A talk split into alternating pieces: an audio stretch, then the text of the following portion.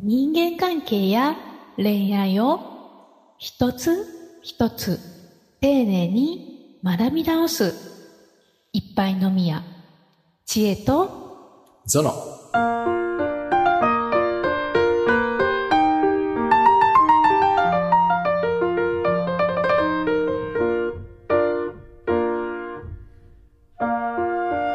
心の便秘です。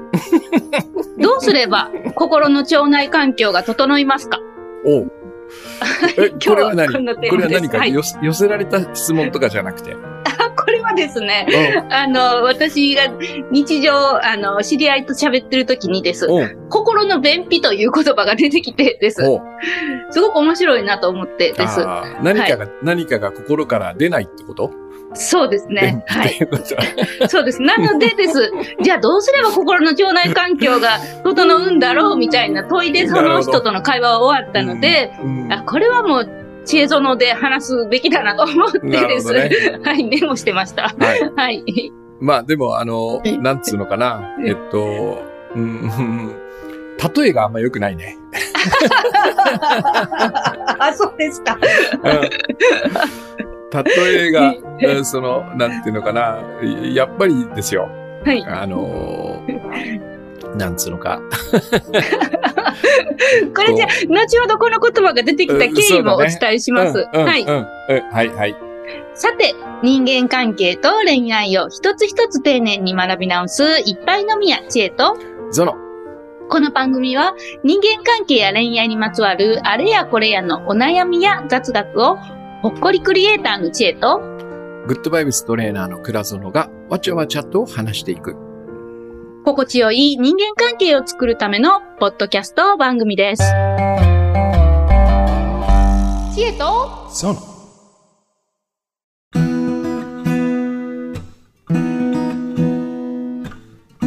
はい。ということで、心の便秘といううん。言葉が出てきた経緯があったんですけど、うん あのー なんか、やっぱさ、あの、そ、その、その、出し、出したいものは多分、便ではないし、心のその作用は排出ではないと思うんだよね。あるいはいらないものを出すわけだから。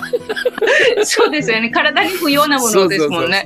まあまあ、でも、はい例えだからね。わかるわかる。いうん、うん、うん。その時はです、あのーたまたま打ち合わせをしてて、で、たまたま雑談から始まってです。私がちょっとギリギリに起きたので、その、ズームでの打ち合わせだったんですけど、はいギリギリに起きたので、ちょっと雑談してもいいみたいな感じで目を覚ましたいからっていうことで、うん。雑談をしてたら、なんか流れで、その、私がちょっと、あのーなんでしょうね。頭の中でいろいろ迷いがあった時期だったので、その迷いをわっと吐き出す場みたいになったんですよ。はいはいはいはい。トロする場みたいな。うん、うん、うん。で、えーまあ、その打ち合わせがだいたい90分ぐらいずっと喋ってたんですけど、うん。で、その90分喋って打ち合わせが終わった後に、なんかすごいスッキリししたわ、偶然、スッキリしましたとか言って、ありがとうございます、みたいな。すいませんね、今日雑談多くて、みたいなことを LINE で送った会話の最後の方に、心の便秘だね、みたいな感じで来たんですよ。なるほど。で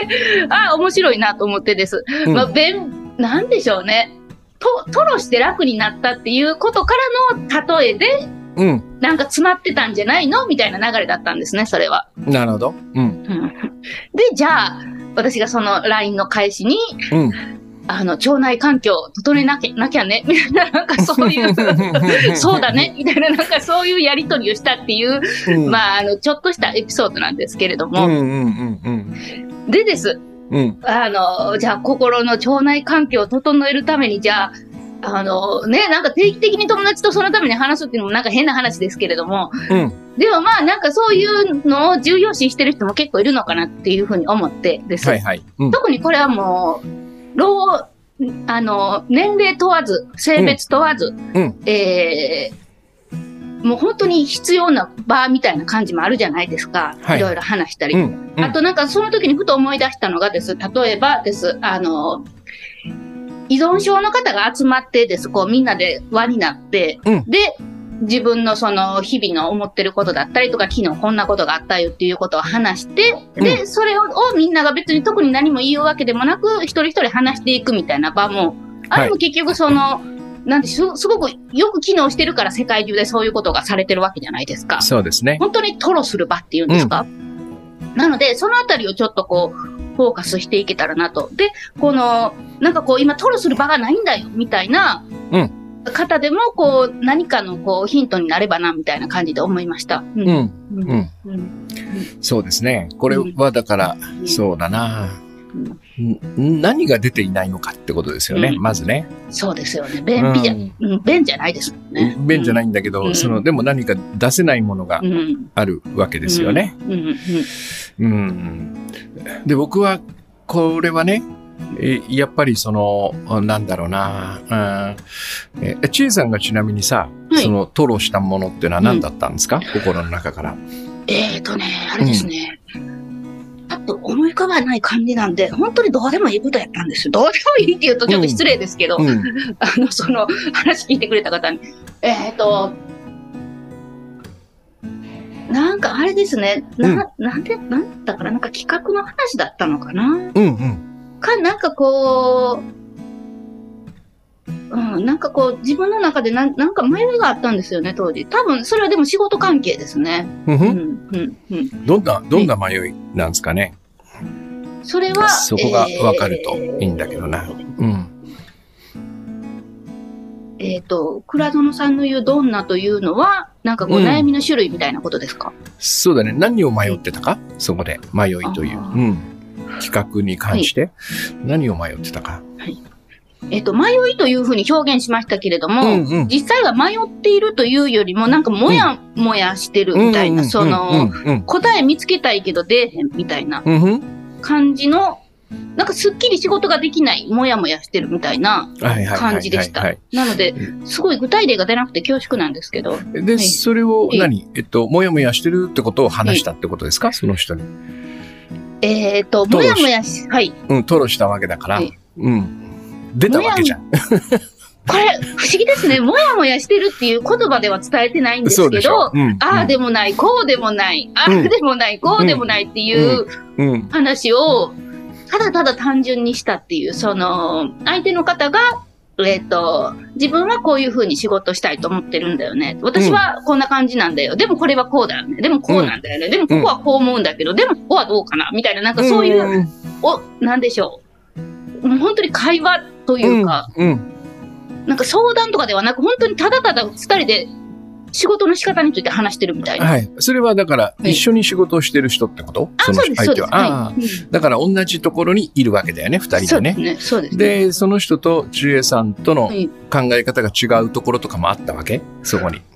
うん、あ、あ、多少はあったと思います。ううん。うん。うん。で、それを、おまあ、いそお互いに話はいあったら、ちょっとスッキリした？そうですね。ただ、どちらかというと、もう私が一方的に喋ってたみたいな感じのん。うん。印象としては自分では受けてます。う。うんんなるほどね。うんうん。だから要は、そうだな。なんか、多分だけど、すごくね、あのー仕事の話とかになると、うんえーやっぱりどうしてもちょっとこう、なんつうかな、頭を使って話す話題だったり、うんそれから、えっと、まあ、ある種の、どちらが正しいか間違ってるかとかね、それから、まあ、ビジネスのやり方として、あの、うまくいくのはどちらなんだよとかね。。で、これも、その人なりのやり方なのか、その一般常識なのかみたいな、うんそういう、のもあるでしょ、はい。世の中的な正しさみたいなの。うんえーで、そういう話になりがちなんだけど、うん。僕は多分、チェイさんのモヤモヤは、そんな高尚なところじゃない感じがするのね。ももっとなんで分かってくれないのかとかね。な、なんで、うん。えっと、この自分のやり方を、あのーそのまますんなりと受け入れてもらえないのかとか、そういうモヤモヤじゃない。なんとか、単純な、な難しい話のように見えて、はい。実はもっと、こう、なんかちょっとこう、じれったいとかさ、あ、根っこを掘っていくと。猫掘っていくと、うん。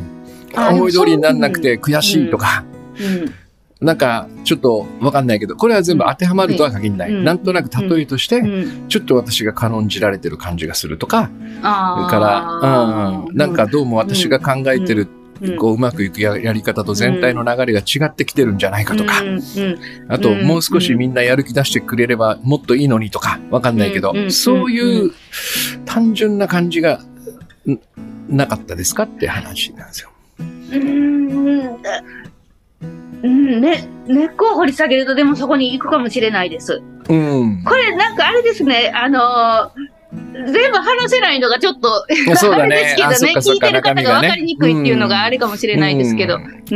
だだからすごくわかりやすい、ちょっと怒ってるのよとか、うん。ちょっと嫌なのよとか、ちょっとなんかこう、うーん、なんだろうな、えー居心地悪いのよとか、うん。なんかそんな感覚から発せられていたんじゃないかなっていう僕はちょっと予想するんだけど。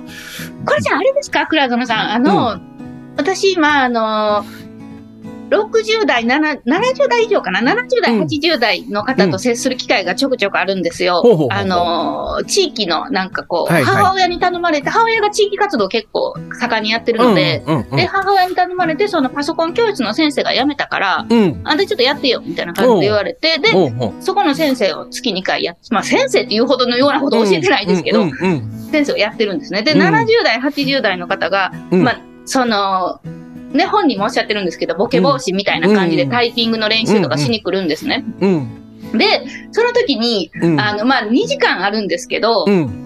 あのーまあ、黙々とやってらっしゃる方もいるんですけど、でも、うん。えー1時間ぐらい、45分ぐらいやったら休憩なんですけど、いつもはい。その休憩がめっちゃ長くなるんですよ。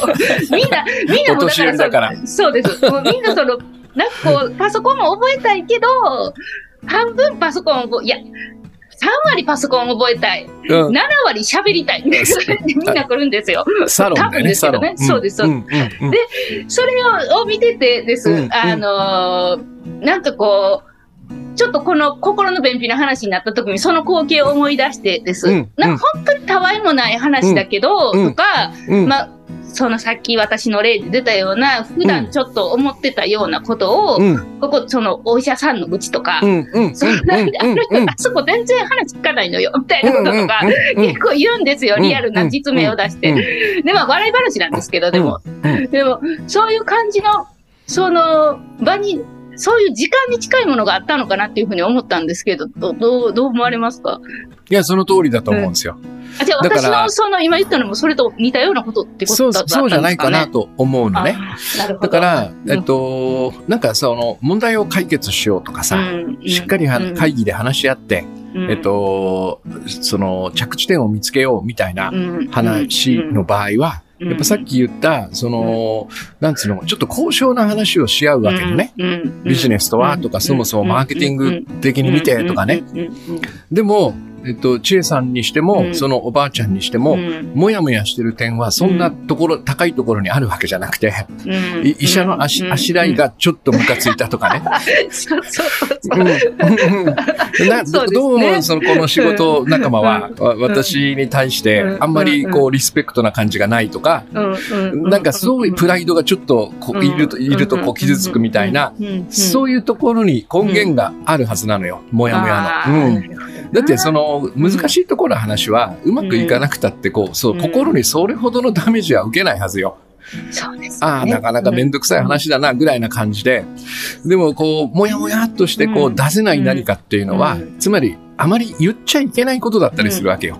ストレートに。あ確かにその、うんいわゆる倉野さんがおっしゃったそういう、ちょっとその、交渉の話っていうんですか、うんそういうのってなんか数字とかが絡んでくるので、そうそうそう結論がすごい見えやすいので、そなんかこう言いよどむことがあんまりないような気がしまう。す。そうそうそう。あうん。しかも、どういう主張をしたとしてもね、うんなんかそれでうん、こ、ここの人子供っぽいなとか、うん この人わがままだなとか言われることはないじゃうんんそのビジネスの議論であればね。そうですね。うん。でもこちらが、うん。そのざら、ざらついてるところっていうのは、結構子供っぽい感覚だったりするわけよ。なんで私が一番じゃないの？とかね。ああの、二つに分けたショートケーキであの子のが大きいんじゃないの？みたいなこと に引っかかってるわけよ。そうですよね。単純なことですよね、本当に。うん。で、それはやっぱりその通りには発言できないわけよ。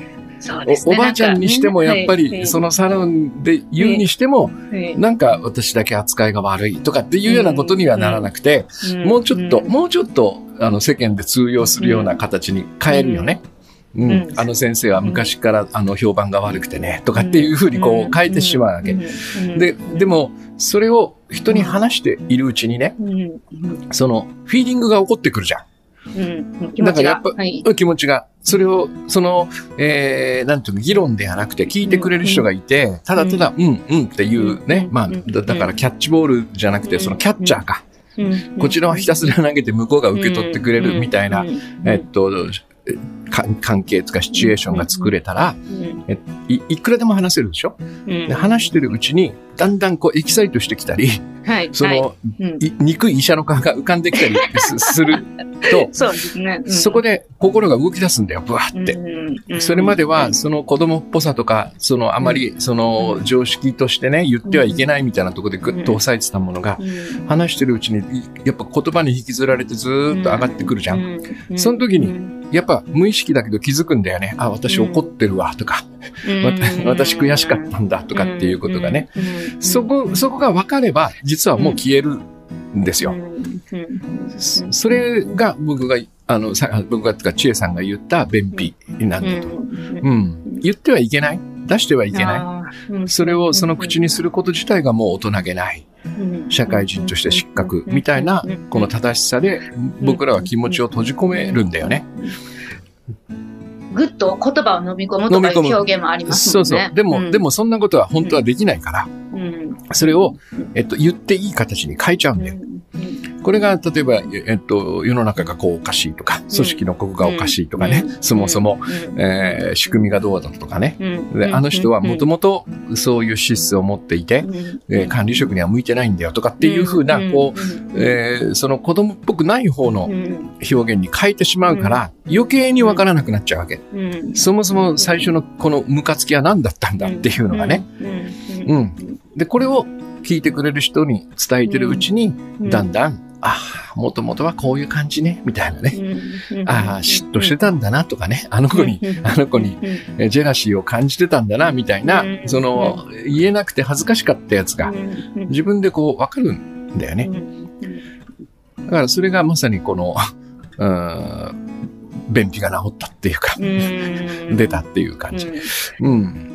言っちゃいけないと思って、もしくは言えないと思って自分の中に溜め込んでて、うん、それがなんかこう、もやもやになって、うん、でもそれをこう、違う形で吐露してるうちに自分の中でなんかちょっと気づいて、そうそうそうそう。こう、スッキリしていくみたいな。そうだね。その時、その瞬間に感じた、その本当の嫌なフィーリングを喋ってるうちに思い出せるんだよね。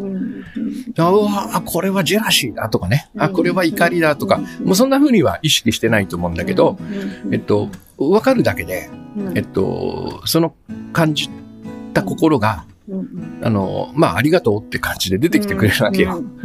出てきて気づきさえすれば、あの、しまい込んでおいてるよりは楽になるね。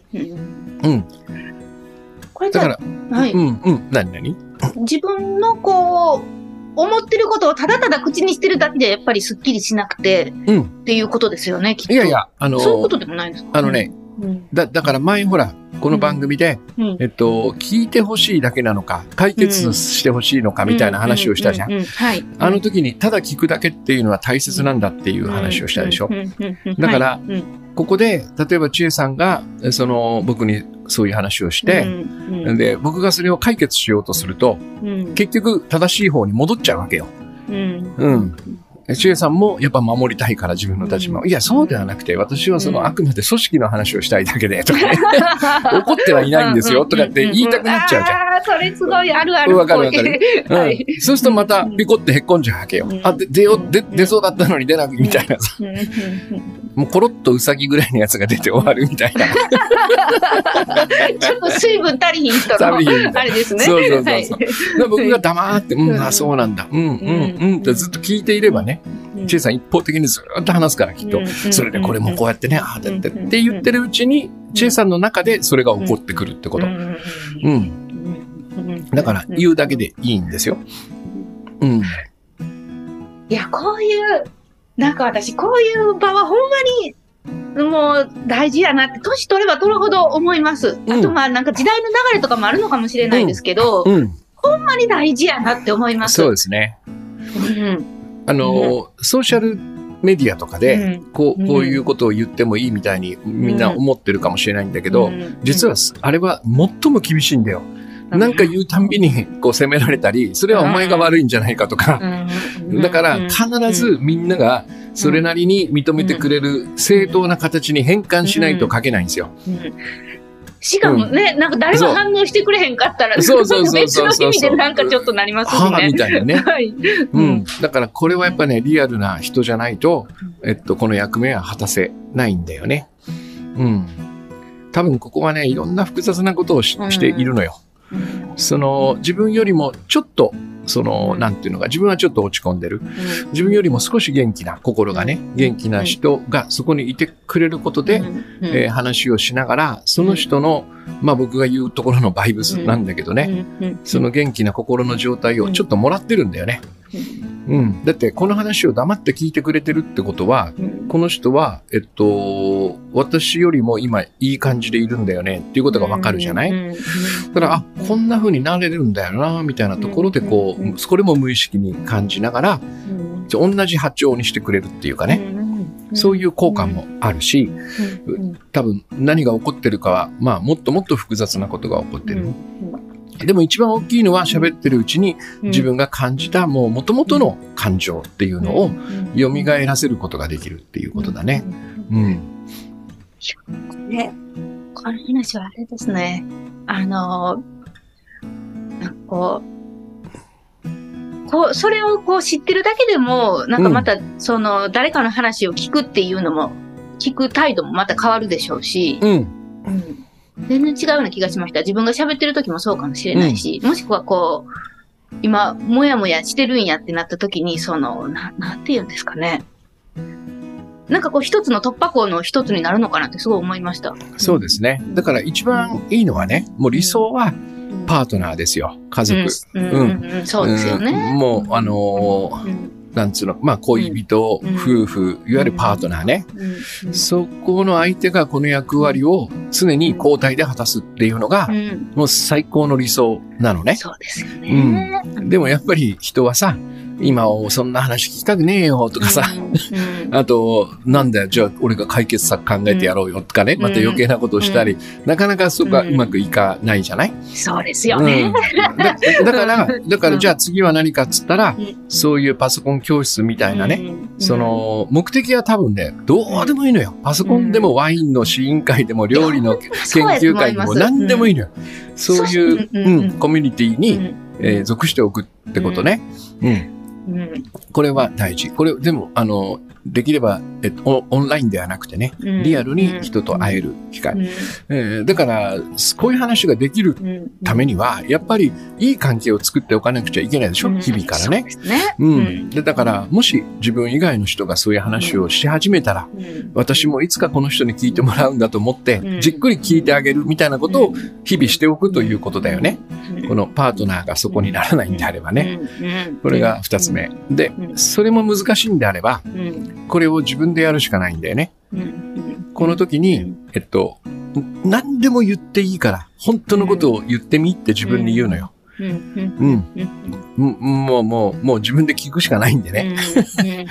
その、もう、その、なんつうの、こう、世の中に通用するようなロジックを展開しなくていいから、知恵がムカつくんだよ。とか、あいつの物言いが俺を舐めてるんだよ。とかって、そういうことをちゃんと自分で心の中から自分自身にこう言っていいと許す。出していいよっていうふうに自分に許して、なんだ、俺は本当はなんだ、何が嫌なんだ、みたいな、何が嫌なんだっていう質問ね。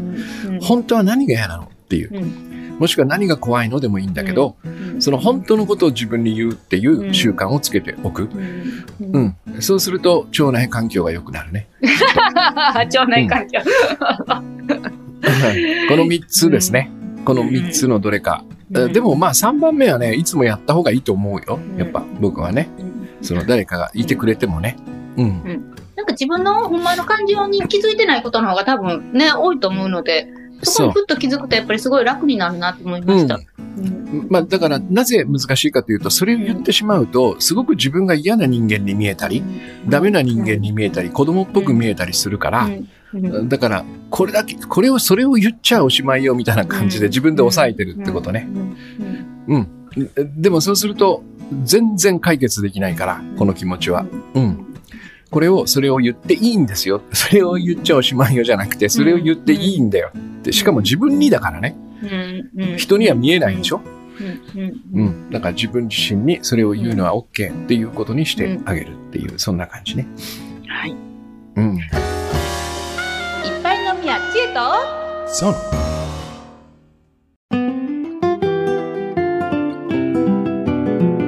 さて、えー、今回のお話皆さんはいかがだったでしょうか？私ね、あの、思い出したのがありました。あの、うん、この番組が始まった第1回かな、知恵園が始まった。で、あの、偶然感情カレンダーの話を多分してたんですよ。あ、そうだね。はい。うんうんうん、で、あれ、未だに、その、もうどうしようもない時は見るんですよ。うん。で、今何思ってんねやろ？みたいなこと思うと、必ず、うん、あの、怒ってるって思ってたら違うこと思ってたりとか、うんうんうん、今落ち込んでるって思ってたら全然違うこと思ってたりとか、うんうんなんかその自分の感情に気づく一つの面白いツールだなって、それはすごい、うん、なんか思い出しました、すごい。うんうんうん、はい。いやいや、この、この話は私ね、なんか私すごい思いました、倉園さん。あの、このポッドキャストです。うん、うん。まあ、ね、ポッドキャストのその視聴年齢の層って多分20代、うん、10代、まあ20代から、えー、50代、60代ぐらいだと思うんですけど、うん、もう70代、80代の人にも聞いていただきたいなってめっちゃ思いました。そのおばあちゃんたち YouTube は見てるので、あの、もしかしたら引っかかる機会があるかもしれないですね。知恵殿に。引っかかるというか、まあ、あの、接する機会が あったらすごい嬉しいなって思いました。そうですね。聞いてくれるといいですね。はい、ね。はい。では、えー、今回はこんな感じで終わりましょうか。はい。はい。えー、そしてですね、この回がです、えっ、ー、と、放送されるのがです、えっ、ー、と、30日なんですね。1月の30日です。はい。えー、なのでです。1月が31日までなのでです。えー、本日で、えー、1ヶ月開催していた福袋の半額キャンペーンが終了します。うん、えー、概要欄に、えー、福袋の特設ページに行ける、えー、URL があるので、ぜひそちら見てみてください。はい。えー、いろんな福袋があります。覚えてらっしゃいますか？プラトンさん。えっと、えっとね、自由になる福袋。ありましたね。自由袋ありました。はい。怒らない福袋ってあったっけ？ありました。怒りを手放す福袋ありました。福袋ね。はい。あと、いい雰囲気を作れる、何もしない袋だったりとか。はい。あ、それ良さそうだね。はい。あと、えー、本気モードを発揮できるマジ袋。おー、マジ袋ね。はい、マジ袋。はい。あとですね、えっと、あ、これ書いてないな。えっと、ですね。いろんな、えっと、いろんな福袋があります。本当に伝える袋だったりとか、五円袋だったりとか、えー、あと、上司にえー、どんな恋も楽しむ袋だったりとか、うん、えー、ムカつく上司に動揺しなくなる袋だったりとか。結構いろんな袋を作りましたので。はい、なんかさ、ムカつく上司に動揺しなくなるというテーマはさ、はいはい、なんか服ではない感じがする。そうですね。服ではないですね、完全に。